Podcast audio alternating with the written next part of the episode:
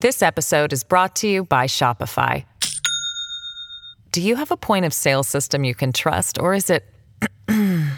a real POS? You need Shopify for retail. From accepting payments to managing inventory, Shopify POS has everything you need to sell in person. Go to shopify.com/system all lowercase to take your retail business to the next level today. That's shopify.com/system. TBS ポッドキャスト TBS ラディオ905 954発信型ニュースプロジェク新型ニュースプロジェクトセッション発信型ニュースプロジェクト、荻上チキセッション。荻上チキと、南部ひろみが生放送でお送りしています。ここからは特集メインセッション。今日のテーマはこちらです。メインセッション探求モード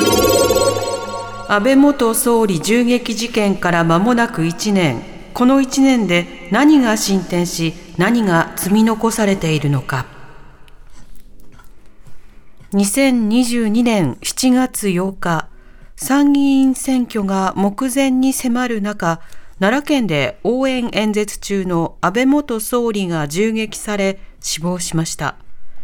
殺人罪などで起訴された山上徹也被告をめぐっては、今月12日月曜には公判前整理手続きが行われる予定でしたが、奈良地裁に届いた減刑を求める署名が入った段ボールが金属探知機に反応し延期となりました。一方、山上被告は母親が旧統一教会の信者で過度な献金により家族が崩壊した。旧統一教会に恨みがあり、教団と関係がある安倍元総理を狙ったと供述。この供述をきっかけに旧統一教会への問題が改めて注目され、政治家とのつながり、宗教2世の方々が置かれた境遇など実態が次々と明るみになっていきます。さらに警備体制の問題や安倍元総理の国葬などもあり、この事件をきっかけに多くの課題が噴出しました。そこで今日は事件から間もなく1年、何が進展し何が積み残されているのか、山上被告から事件前にメッセージを受け取っていたジャーナリストと共に考えます。では本日のゲストです。スタジオにお越しいただきましたジャーナリスト鈴木エイトさんです。よろしくお願いします。はい、鈴木エイトです。よろしくお願いします。はいお願いします。えー鈴木エイトさんは2009年創刊のニュースサイトやや日刊カルト新聞で副代表、主筆を歴任。2011年よりジャーナリスト活動を始められ、宗教と政治、カルト宗教の二世問題、反ワクチン問題などを取材されています。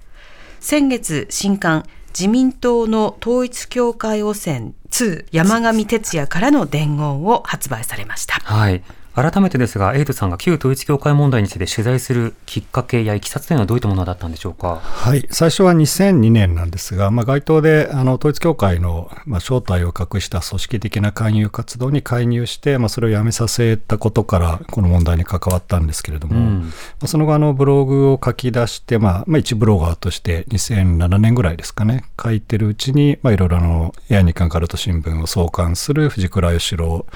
というライターと知り合って、そこから分泌活動を始めたっていうことですよね。うん。はいその段階では、この旧統一教会と政治の問題というのは、ほとんど焦点化されてはいなかったんでしょうか？はい、まだされていませんでしたね。僕自身もその統一教会と政治の関係、最初に掴んだのは2010年、11年ぐらいに地方議会において、うんまあ、教団の支援を受けた政治家の問題を追及しだしたのが最初で、まあそれがあの国政に関わる政治家との関係がまあ発覚したのが2013年の参院選、そこからでしたね。うん、なるほど。そうした取材を続けてきたエイトさんにとって、この1年間、あの、銃撃事件から1年というこの時間についてはどういうふうに振り返ってますか？はい、もちろん激動の日々ではあったんですね、僕自身も。うんでただその社会の状況を見ると確かに一見大きく動いたようには見えるんですけど実際のところ何が解決されて何が解明されたかっっていうところから見ていくと、ほぼ何もまだなされていないのではないかと感じています。うん、あの大きなセンセーショナルな事件があって、しかし社会にはまだそれに対する言語化の力がなかった、その間をいろんな事例や資料とともにエイトさんがこう埋めていくわけですけれども、あの振り返るとその当初、いろんな言説がバーッと溢れてきた瞬間のことを今でもやっぱ思い出しますよね。はい。あの例えば、あのもともと自衛官だったっていう情報がスーパーでパッと入ってきたりとか、旧統一教会との関係があると思い込んで事件を起こしたっていうのは、そうしたような注釈が原稿に必ず一定ほどはい。ついていたことなど、当時の報道を振り返ると、エイトさんいかがですか？はい、あのまあ思い込んでっていうのはあれのあの最初のですね弁解録集の場であの取り調べをした巡査部長の言葉なんですよね、あれ山上本人の言葉ではなくてですねまさか警察もまさか統一教会と安倍首相が関係があるなんて夢にも思っていないっていうのが反映されただけであって、ええ。といろんな当初のコメンテーター、番組、テレビ番組特にですね、そういうところのコメンテーターの発言などが非常にこう軽いものが多くて、ん。実態に即してないっていうところにかなり初期の報道には疑問を覚えました。うん。その初期の報道の際、エイトさんはどんなことを感じて、そしてどういったタイミングからあの発信を強めていくんでしょうか？はい、やはりですね、あの単純に岸信介元首相とムン・ソンミョン競争、この2人のまあ3代前のあの祖父の世代、そこの話から急に飛んで、まあ、それによって犯人が、被疑者が勘違いして起こしたんだみたいな、そこそういう言説がまかり通っていたんですね。うんということは、この10年の間、安倍晋三元首相、その本人と統一教会の間にどのような関係があったのかっていうところを語れる人が誰もいなかった。はい。っていうことはそのなぜこの事件が起こったのかっていうことのまず第一歩からしてどこもそれを報じられていない。っていうところであの、まあ、僕はある程度あの自分にハッシュタグをつけてですね鈴木エイトを出せっていうハッシュタグをつけて、まあ、僕を押し上げてくださいっていうことを書いてあのまあ、下品な感じでメディア出演をかなり狙いました、当時。ええはい、そうしないと、自分を売り込みたい、売りたいってことではなくて、全く実態が明らかにならないっていう危機感からなんですよね。うんまあ、情報ギャップを埋めるためということですよね。はいその感覚はあの一定程度わかると思います。というのは、その自分がある程度情報や資料を持っているにもかかわらず、全くそこについてフォーカスされてない時って、ものすごくもどかしさと、はいこれに対して応答しないと、その自分自身が何かこう後悔するんじゃないかというような、そうしたの感覚も得たりしますよね。そうなんですよね。当然、あの僕が持ってるデータにどこかで行き当たって、あのチケラバの方でも集計してもらったように、はい。あの最終的にデータはどんどん使われるんですけど、うん。僕個人の発信、その時の僕がどう思っていたか、その時のコメントをやっぱりなかなか使ってもらえないっていう状況が2、3週間続いて、まあ、徐々にだんだん僕の発言も取り上げられるようになって、メディア出演も増えていったので、ある程度のギャップは埋めていけたとは思いますけど、うん。はいまあ、その間、選挙期間があって、はいその報道の不思議な、まあ、空白というのもはい当然生まれて、そのあたり、そのメディアも取り扱い方をこう悩んでいたはいというところもあるでしょう。一方で、そのいろんな論点化がされました。当然ながら、そのテロ行為などは許してはならないというような、そうした言説も多く釘を刺されるような状況がある一方で、今回のような起きたような事件を繰り返さないためには、その背景についてしっかりと掘り下げていくことも、これまたはい。重要だという観点から、旧統一教会と政治などについてフォーカスされていくということになります。このとりわけ旧統一教会という点については、エイトさん、どんな点に着目されてましたか？そうですね、そのいまだにこう金銭的な被害が続いていた、まあ、霊感商法、商品を返したものはまあほぼなくなっていたとはいえ、そのそれと同じような、同じぐらいの金額をまあ日本人日本の信者から収奪して韓国に送っていた、それが年間数百億円に及ぶ金銭被害がまあ続いていた、そしてやはりあのひときわあれですよね、強調したやっぱり2世の問題がこれほど大きく、まあ、つあの社会に可視化されたっていうところですよね。でさらに、まあ、そのような問題を起こし続けていた教団と政治家が密接な関わりを持っていた、その3点に、まあ、社会の側が改めて衝撃を受けたんだと思います。うん。一番最初の、その、安倍元総理がそもそも旧統一教会と一定の関係があったこと、はいこの点についてはいかがでしょうか？はい、これはですね、あの報道ベースでいうと、大手メディアで言うと、2006年にまあ安倍晋三元首相が UPF という、まあ、教団の関連団体に祝電を送ったって、ここがほぼ最後なんですね。はい。でその後安倍晋三元首相と統一教会の関係を報じたのは、僕が報じた2件ですね、えっと、2013年に教団に組織票の依頼を直接したという教団の内部文書、そして安倍晋三元首相が教団の幹部を首相官邸に招待をしたという情報、うんまあ、これはまああるルートから裏が取れてるんですが、この2点しかなかったんですね。ええで、これの情報を持っているのは僕しかいなかった。まあそれはヤンニカンカルト新聞や、えーハーバービジネスオンラインであるとか、えー週刊朝日等には書いてきたんですけれども、それがまあなかなか大きく報じられることはなかった。その中で、えー2000あごめんなさい2021年の9月のあのビデオメッセージにつながる、そこまでのやっぱり空白期間があったんですよね。うん。はい。その官邸に招いていたという話になると、当然ながらじゃあ入管記録などを調べて検証しようという話になってもおかしくないんですが、はい。これ、加計学園の問題なども含めて、あの入管記録はそのその日に捨ててますみたいな話になってしまっているものですから、、はいろいろ検証できない日本っていうものは、はい。実は他の論点にも影を落としてるんですね。そうなんですよね、そういう形であの疑惑があっても、うちゃんとした裏取りができない、ん。まあ、僕の場合はその教団関係者からの情報であったりとか、ええ。まあ思いがけない形で裏が取れたっていうところだったので、ある程度偶然の部分があるんですよね。うん。そのところから言うと、なかなかあの大手メディアでそれをちゃんと追うっていうのは難しかったんじゃないかなとは感じています。うんなお、その2020年代に送ったビデオメッセージ、これはどういったものだったんでしょうか？はい、これは2021年9月にですね、やはり UPF という教団のまあ関連団体、フロント団体のまあ国際サミットみたいなのが韓国で行われたんですけども、そこに安倍晋三元首相と、まあ、ドナルド・トランプ、まあ、その時点での前大統領なんですけれども、この2人が、まあ、ハン・ハクチャ総裁を褒めたたえる、まあ、賛美するような、えービデオメッセージを送った、それがまああたかもその場で登壇しているような、リモート登壇に近いような形で、えー上映されたんですけれども、それが全世界に配信発信され、えー安倍晋三元首相が自分と統一教会、まあ、その関連団体の関係を、まあ、初めて公にも隠さなくていいとふあの判断をした分岐点になったと思います。うんこれに対して一点は、なあの政治家が、元総理がそうしたようなビデオメッセージを出すこと、何が問題なのかという指摘、それからトラントランプ氏以外にも、他にもあの国連のあの総長とか、はい。さまざまな方が、総長ですね。はい。あのメッセージを送ってるじゃないか、安倍さんだけじゃないじゃないかっていうような、まあ、応答、こうしたものを踏まえて、問題点というのはいかがでしょうか？はい、別に他の海外の要人、引退した政治家であるとか要人が送るのは、当然それを問題視してないわけではないですけれども、はい。じゃあここでじゃあ日本のメディアがそれ海外のそういうけしからんつって海外に取材に行くっていう現実的ではないですよね。うん当然国内でその一番身近な日本の政治との、まあ、カルカルト団体の関係そこの追及するところで安倍晋三という元首相を追及することは当然第一歩なので、はい。あの他と追及しなくて、まあ、いいことででは当然ないんですけれども、そこを突っ込まれるっていうのはちょっと論点が違うなと思いますよね。うん。でこういう、まあ、反社会的と、まあ、指摘されているようなこういう団体、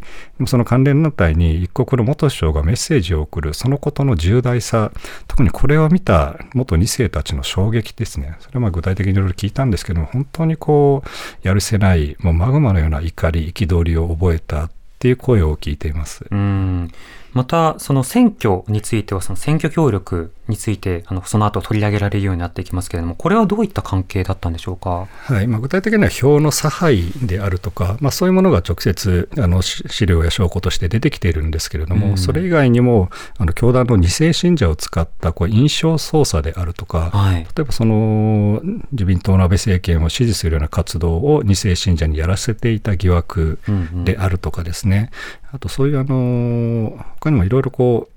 まあ、あと教団名の変更に際してのですねいろいろそういう圧力があったんじゃないかとか、ええまあ、いろんなこう形跡をたどっていくとなんか一つの大きな絵がだんだん見えてきたっていうところなんですよね。うん、それに対してその政治家がなかなか真正面から答えなかったり、あるいはもう検証するというふうに言わない。で自民党は結局検証するとは言わずに点検をしたっていう一方で、あの、こんなに項目を設けて質問したんだから立派だろうっていうのは、はいそうした形でこう終了ムードを作っていくというような、そんな一年間でした。これはいかがでしょうか？あれは非常にこう国民をバカにしてると僕は思っていてですね、うんもともとあの去年の8月に行った点検っていうのはですね、まあ、アンケートでも調査でもないって茂木幹事長おっしゃってましたけど、はい最初からですね、あの党として組織的関組織組織的関係がないことは確認済みでありますっていう一文がある上に、2枚目にある質問の8項目も非常に軽いものなんですよね。うん一番重いものでも選挙協力についてってことなので、実際には秘書として登用しているかであるとか、政策決定にどのような影響があったかであるとか、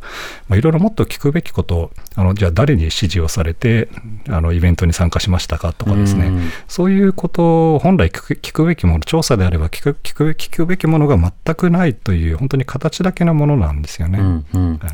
またそうしたような報道の中で、まあ、あの例えば大臣の更迭があったりあの複数の議員の名前が上がるというようなこともあったりしました。これこうした関係を断ったというふうに自民党側は言ってるんですがその点現実どうなんでしょうか、はい、あの現状としてあの一番最新では山際大志郎さんがまあ閣僚から外されたってことがありましたけど、彼も実はまあ小物なんですよね。たまたま閣僚になったから大騒ぎされてますけど、ええ。実際いろいろ発言が面白かったりとかですね、山本智博、マザームーン、まあ、彼もそうなんですが、うん注目されたと。はい、非常にあの注目はされるんですけど、実際に本当に追及すべきは、そういう政治家をあの派遣していた側、大物政治家がその裏に隠れているんですよね。うん。で肝心のそういう政治家も複数いるんですが、ええ。意図的に教団との関係を持ってきた、ただ単に勘違いやあのうっかり系でイベントに参加したり、祝電を送ったってレベルではなくて、うん。意図的に教団と関係を持ってきた大物政治家がまだまだ逃げおおせている、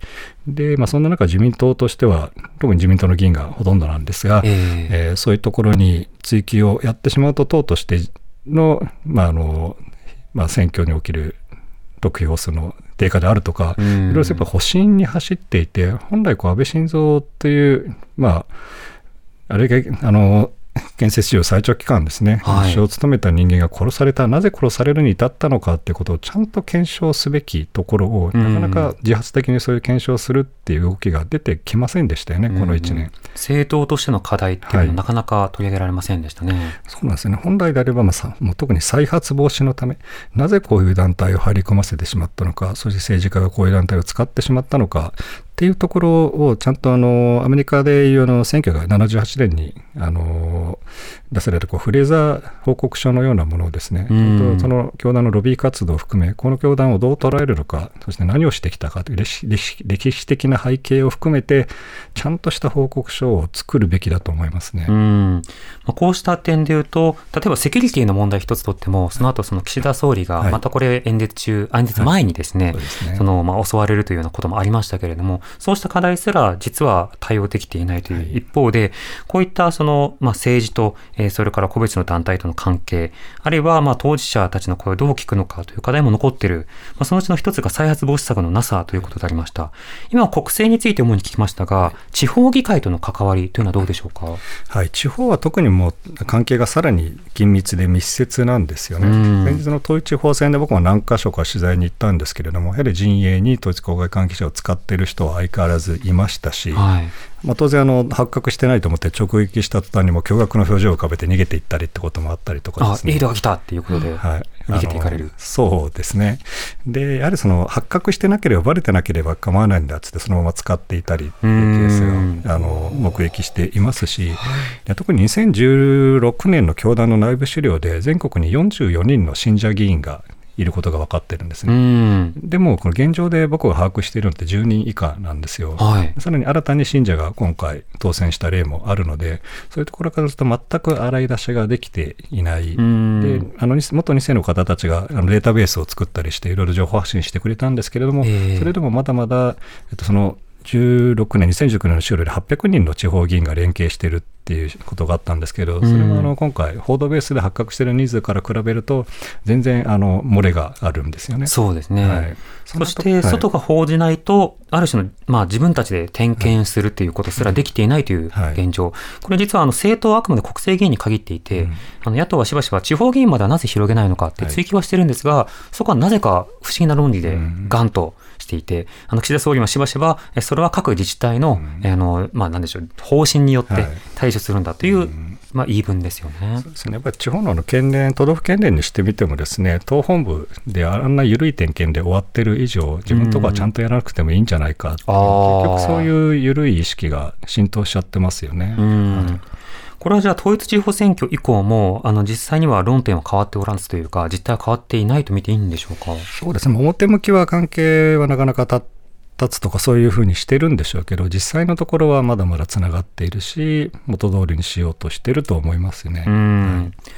さて、新聞報道やテレビ報道などを、えー振り返ってみますと、10月頃までは旧統一教会に関する研究が多かった一方、11月、12月と、えー宗教日程、えーそれから当事者に対する被害救済という論点に、まあ、フォーカスが当たっていき、国会でのあの様々な質問も活発化していきます。そして去年の12月に、まあ、被害者救済法と通称言われるような、まあ、寄付献金の一定のまあ、限度額の目を決めるという、まあ、そうした法律が通りました。改めてエイトさん、この時の動きはいかがでしょうか？はい、あのまあこういう団体を規制する法律ができたこと、まあ、それについては評価はできるんですけど、その中身がやはり実効性が薄いであるとか、いろいろ見直しをすべきってところがあるんですが、ただこの法律、法案の成立によって、この11月、12月がですね、そちらにまあシフトしして、えっと、フォーカスされたことによって、うん肝心の政治家との追及がほぼ止まってしまったんですね。ええで教団との関係を持っていた政治家もこの法案成立にもかなり関わっていたりとか、うんそういうところからそういう政治家をちょっと追及すべきではないとかしづらいみたいな空気も多少あったようなんですよね。ええでも本来はそういう関係を持ってきた政治家をちゃんと追及しつつさらにちゃんとした責任を取らせるそしてそういう被害者を救済するような法律にちゃんと作らせるっていうような形で両輪でやらなきゃいけな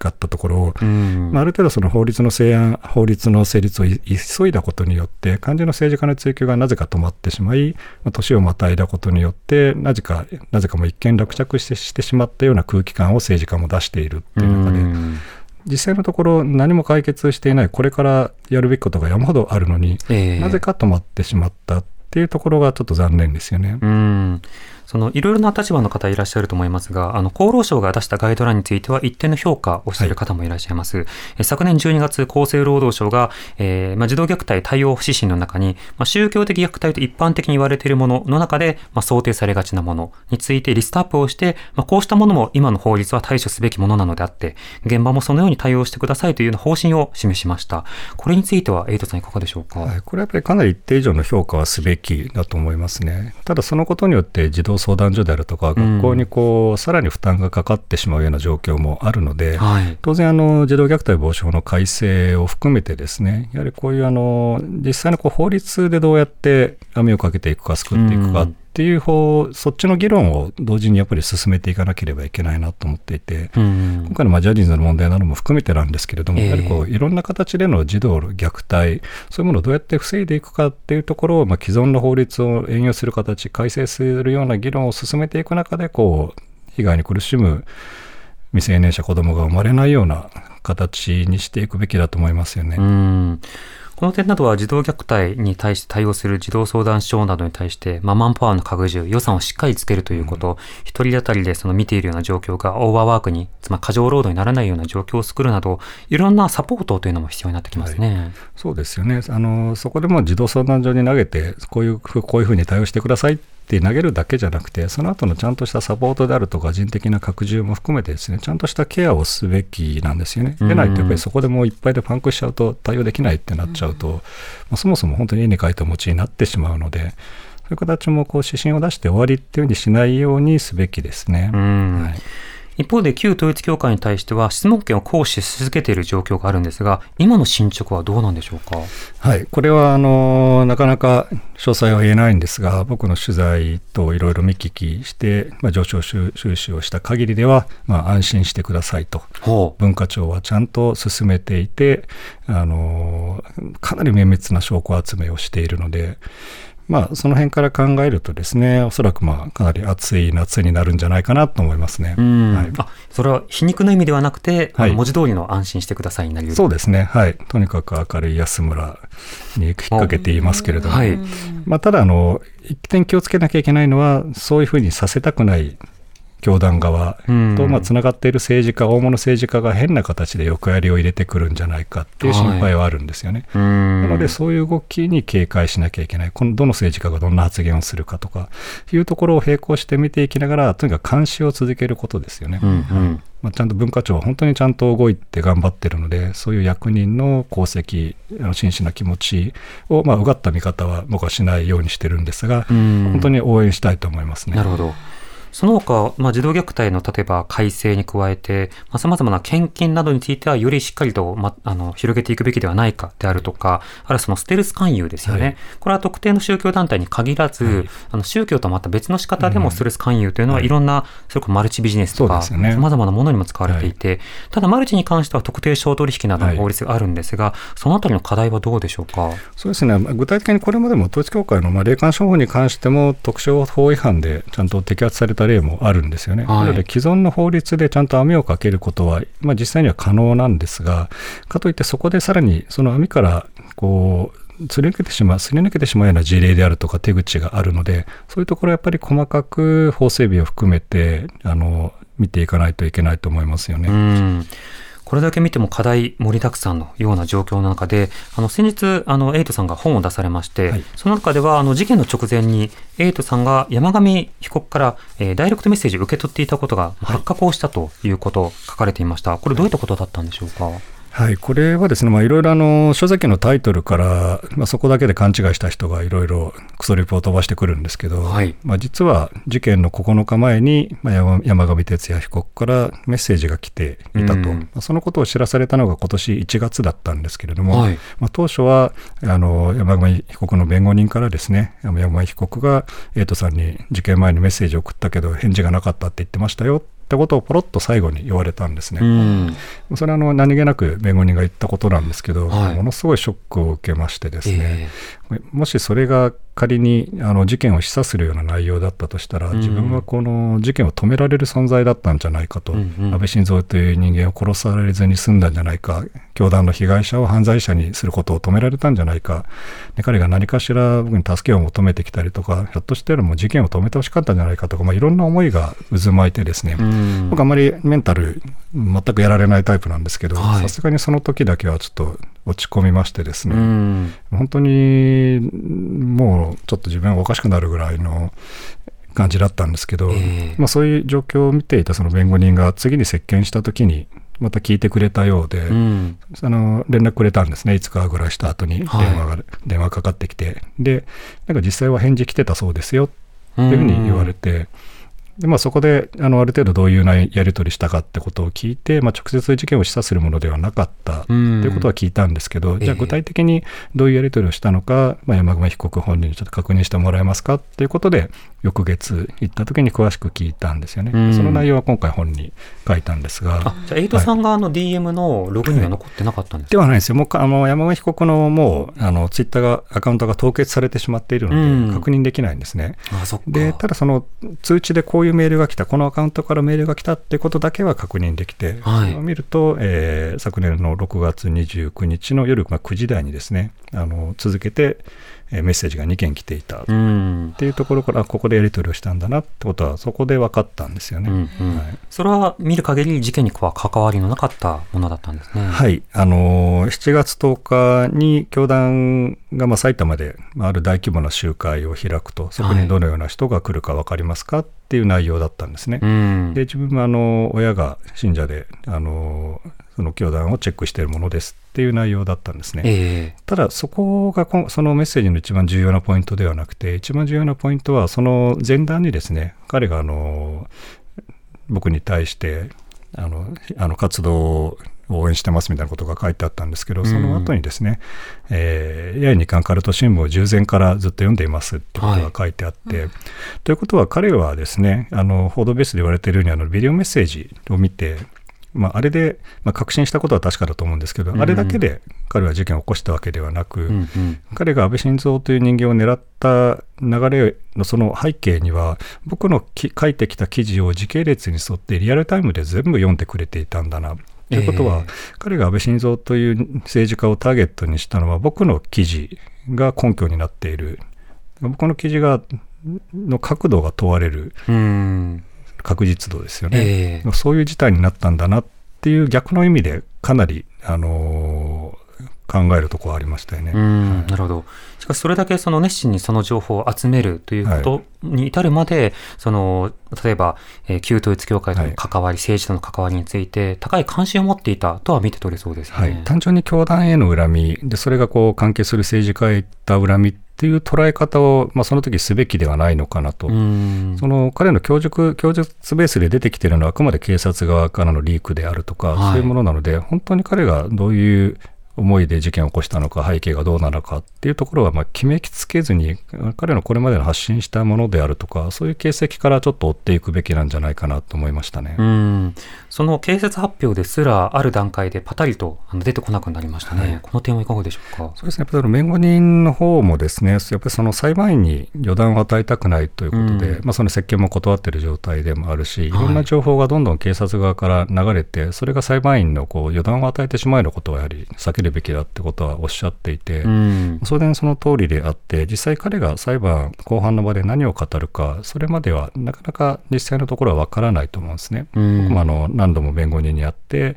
まあ、質問を渡してもらって、間接的にやり取りはできてはいるんですね。はい。そんな中から彼のパーソナリティであるとか、あのどこかの段階で事件を止めることができたんじゃないかとか、うん彼が外部にどのような助けであるとか、アプローチをしていたんじゃないかとか、そういう形跡をたどりながら、あの組み立てているところなんですね。うーん、なるほど。あの、そうした情報が今乏しいような状況の中で、では、フォーカスを当たった、それこそ2世の方々に対する、ええまあ、深夜2世の具体的な実態の違いについての把握、このあたりも非常にこう不十分な状況ではあるわけです。残された課題については5時台に伺っていきたいと思います。This episode is brought to you by Shopify. Do you have a point of sale system you can trust, or is it a real POS? You need Shopify for retail. From accepting payments to managing inventory, Shopify POS has everything you need to sell in person. Go to shopify.com/system all lowercase to take your retail business to the next level today. That's shopify.com/system. 発信型ニュースプロジェクト TBS ラディオ905-954おぎゅうえちき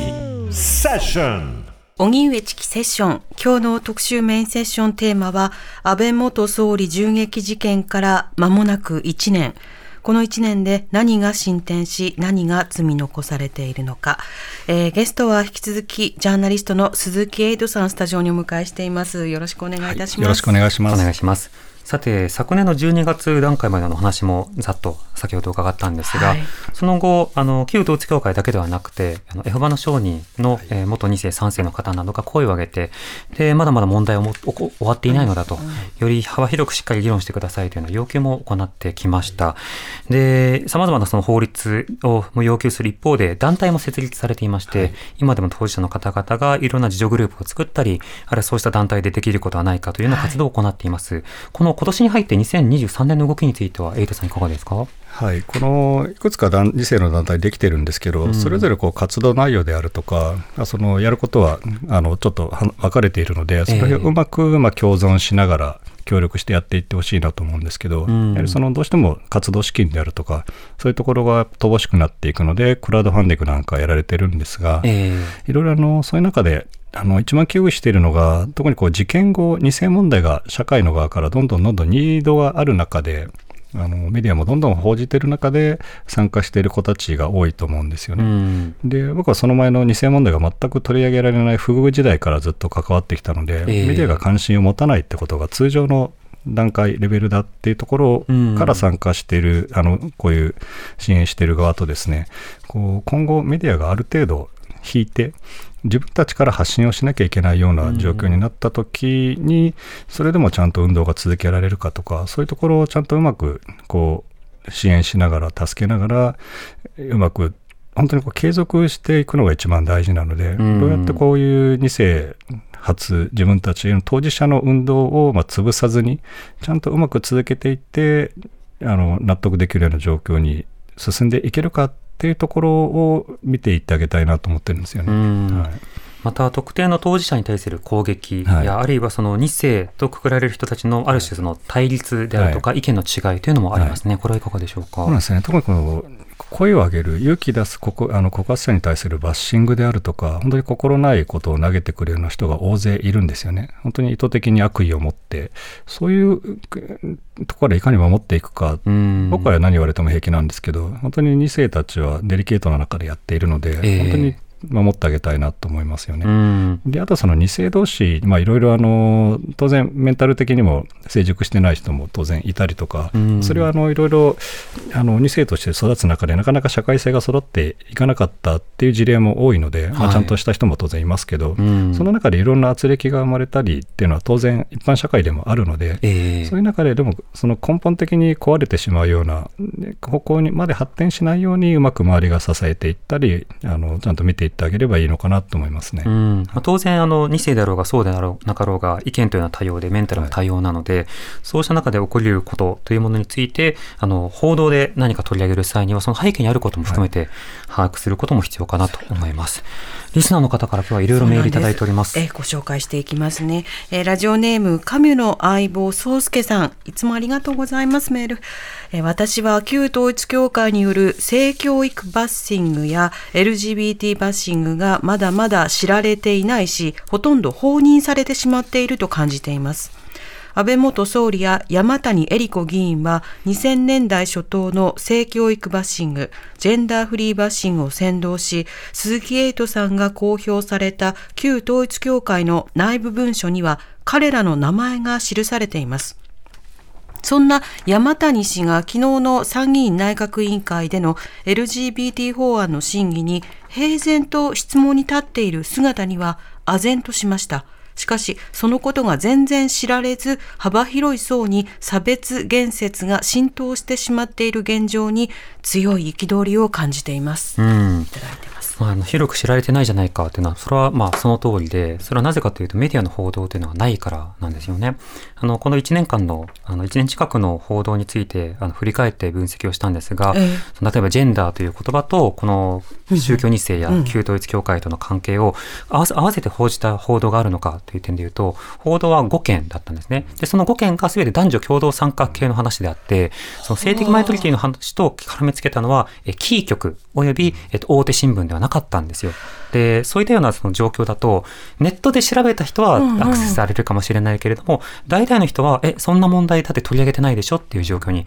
なるかと思います。エイトさん、この点はいかがでしょうか、はい、とそれおっしゃる通りで、まあ、それちゃんとそれ取り上げたあの地方局もちゃんともう知っている、あのはい抑えてたんですけど、ええ本当にあのそういうメディアが大事なんですよね。ちゃんとこの問題の論点どこにあるか、奥行きがどこまであるのかっていうところをちゃんと提示して、そうしない限り一般の視聴者、国民にはなかなか伝わらないですよね。うんあの時期のジェンダーのバックラッシュの時にこういう統一教会をはじめとする宗教法と言われる団体がどのように動いてきたのか、どうやってそういう運動を潰してきたのかっていうところが改めてクローズアップされたのがこの1年のはずなんですけれども、うん。それがなかなか浸透しないまま、まあ、こう約20年経って山谷恵理子さんが全く昨日同じような形で国会でのうのうと質問をしている。あの情景にちょっとめまいすら覚えましたね。ん。はいそして今度は女性スペースを守る、あるいは、えー性教育がまた過激化することを阻止するんだというような仕方で、あの保守系の運動というものがまた次に進もうとしているような状況ではあります。他にもリスナーの方からメールいただいております。はい、えー、ラジオネームない方なんですけれども、メールありがとうございます。鈴木エイトさんに伺いたいのは、事件がきっかけで明らかになった旧統一教会と自民党との関係や政策への影響が今の時点でどれぐらい解明されているかについてです。茂木幹事長はあくまでも調査ではなく点検と称して各議員からの自己申告で幕引きを図りました。でも、それでは国民への説明としては全く不十分だと思います。細田議長も未だに非公開の懇談会と書面で回答しただけで説明責任を果たさないままです。また、地方議員と旧統一教会との関係は清算されたのでしょうか、うんこれはまあ自発的にやらせてもやるわけがないので、ん。ある程度調査権であるとか、そういうものを持ったところをやらない限り出てこないと思いますね、うん。ちゃんとしたことは。またあとはジャーナリズムですよね、問われているのはね。そうなんです。あの国会もそうなんですけど、あの首相の質に対する質問などでも、決まり金事前に出す質問であるのは仕方ないんですけど、はい。ちゃんとその相手が聞かれたくないところをちゃんとつけるような質問をできるかどうか、特に政治部が抑えられちゃってるので、うん。まあ、聞くところによるとですね、ええ。まあそういうところをちゃんと社会部がどこまで突破できるかとか、あのそういうメディアの内部の話にもなってくるんですけど、あのこのバーターなんて本当必要ないので、うん。ちゃんと聞くべきところ、追求すべきところをメディアができているかっていう、まあ、そういうところをできなかったから、この空白の20年、30年が生まれたわけなので、ええまあ同じ失敗を繰り返さないためにも、あの本当にメディアの力が問われているなと思いますね。うんそうしたことで再度社会があの考えていく、まあ、一つの重要なあのプロセスというのが、え後半前整理手続きだったんですが、これ、今週月曜日、あの、金属探知機に反応したということで、はいあの、一旦延期ということになりました。ただ、このえー、まあ、やりとりというか、この、えー、こたこたというのが結構、あの、不可解というか、なぜそうなったのかということがあるんですが、はい、エイトさん、改めてどういったことだったんでしょうか？はい、これ僕完全に状況を抑えてましてですね、うん、この送った女性が今年4月に開いた会見も取材してるんですけども、はい、まあ、この方も別のあの宗教系団、あの、仏教系の団体の2世の方なんですけど、多少こう、やっぱり考えがせっかちで、物事を深く考えないまま行動してしまうような方なんですね。はい、まあ、決してあの、こういう運動自体を否定するものではないし、うん、あの、どんどんやってもらってもいいと思うんですけど、この署名活動自体も山上徹也、まあ、当時容疑者ですね、えー、が逮捕されてすぐに死刑にされちゃうんじゃないかと思って始めましたってその時も言っていて、うんうん、今回もですねこの公判前成立手続きっても何度も行われるもので、はい、実際にこう公判始まるのは来年ぐらいって言われてるんですけどそのこの女性当事者が言うには、えーまあ、某読売新聞ですね記者の人から公判前成立手続きはもう今後の方向性が全部決まってしまうようなものだって聞いて、もうこれはなんとかしなきゃいけないってことで慌てて、署名を送ってしまったと。減刑を求める署名を段ボールで送った、はい、その署名の名前も山上徹也の哲がですね、はい、あの哲哲学の哲になってたりとか、非常にこうものすごい慌てて出したっていうのが分かるので、うん、そういう感じで、公判前整理手続きで本当に争点整理をしていって、警察官請求証拠が出て、それに対して弁護人側が累計証拠を出してという中で、争点をちゃんと整理していって、あの本当に何回もこう入れつりしないと決まっていかないものなので、えー、そういうことも、まあ、まあ、多分まあ、あまりそこまで理解しろとは言わないんですけど、これがあのある程度せっかちな行動によって、その証明活動を集めて、それで会見開いたぐらいであればいいんですけど、今回のように、これが公判前整理手続きの期日が取り消しになって、次回がですね、これも非公開になってしまうとか、その期,、日自体が一般に知らされないような状況になる可能性もあるんですね。と明らかにこう実害が出てきているという中で、本当にあの慎重に行動してほしかったなと思いますね。金属探知機の反応というのはなかなか不思議です、ね、そうですね、まあ、これはまあ感度を上げたことによるもので、誤騒動であったかもしれないんですけど、それはそれでやっぱり警備上の問題であって、これがあの金属探知機があの反応しなかったとしても、そういう不審物が送られてきたっていうにやっぱり状況としては。そうですよね、うん、事前に連絡それだけ非常に慎重を求められているような状況でもあるわけですね。はいはい、そうですよね。そういう点でもやっぱり、うん、あの慎重に行動してほしいなと思いますね。うんさて今後なんですが、この当然裁判の行方もそうですが、先ほどの積み残しの論点もたくさんありました。はい、今後どんな点、エイトさん注目あるいは求めていきますか？そうですね、この積み残しに関しては、ちゃんとあの逃げおせてる政治家たちをいかに追及していくかっていうところなんで、それは僕もやりますけど、うん、ちゃんと見ていってほしいなと思いますね。はい、で山上被告の裁判に関してはですね、この点前代未聞の裁判になると思っていて、うん、あの事実関係に争いはないですよね。はい、やっぱその動機面をどう捉えるか、検察側はおそらくあまり掘り下げたくなく単純な事件として進行しようと思うんですると思うんですけど、やはりその動機面で安倍晋三という人間を狙ったことがどのように判断されるか、はい、これが計画性を持って無関係の政治家を狙った教団の悪性悪質性を知らしめるためにあえて政治家を狙ったってことであればこれは逆に計画性があるということであの上場減刑上場酌量ではなくてあの過重要件になってしまう可能性があると。でも一方で彼がそう思うに至った根拠が安倍晋三という政治家と統一教会がどのような関係にあったってことを僕の記事をもとにある程度正しくちゃんと認識していたとすればそこは上場原型の側に触れる可能性もあるということで、まあ、あの一番参考になるのが長崎市長乱殺事件だと思うんですけど、はい、あれはあの選挙自由妨害が入ったので今回はまあ起訴に入ってないですよね、うんうん、そんなところからこの裁判員に対してどのような情報が提示されていくかっていうところがポイントだと思いますね。うん、そうですね。そして先ほどもあったいろんな、まあ、法律上、行政上、そしてまあいろんな支援上、あるいはこういった当事者がいると可視化された上での各ケアとか、医療とかの現場、法の現場など、それぞれの現場でどういうふうに対応していくかなかという対話、はい、それも引き続き課題かなと思います。はい今日はジャーナリストの鈴木エイトさんとお送りしました。エイトさんありがとうございました。はい、ありがとうございました。またよろしくお願いいたします。お待ちしています。はい、TBS ラジオ。TBS ラジオ。荻上チキ。荻上チキ。セッション。パンサー向井のフラット木曜日のパートナーを担当する横澤夏子ですバタバタする朝をワクワクする朝に変えられるように頑張りますパンサー向井のフラットは月曜から木曜朝8時30分から。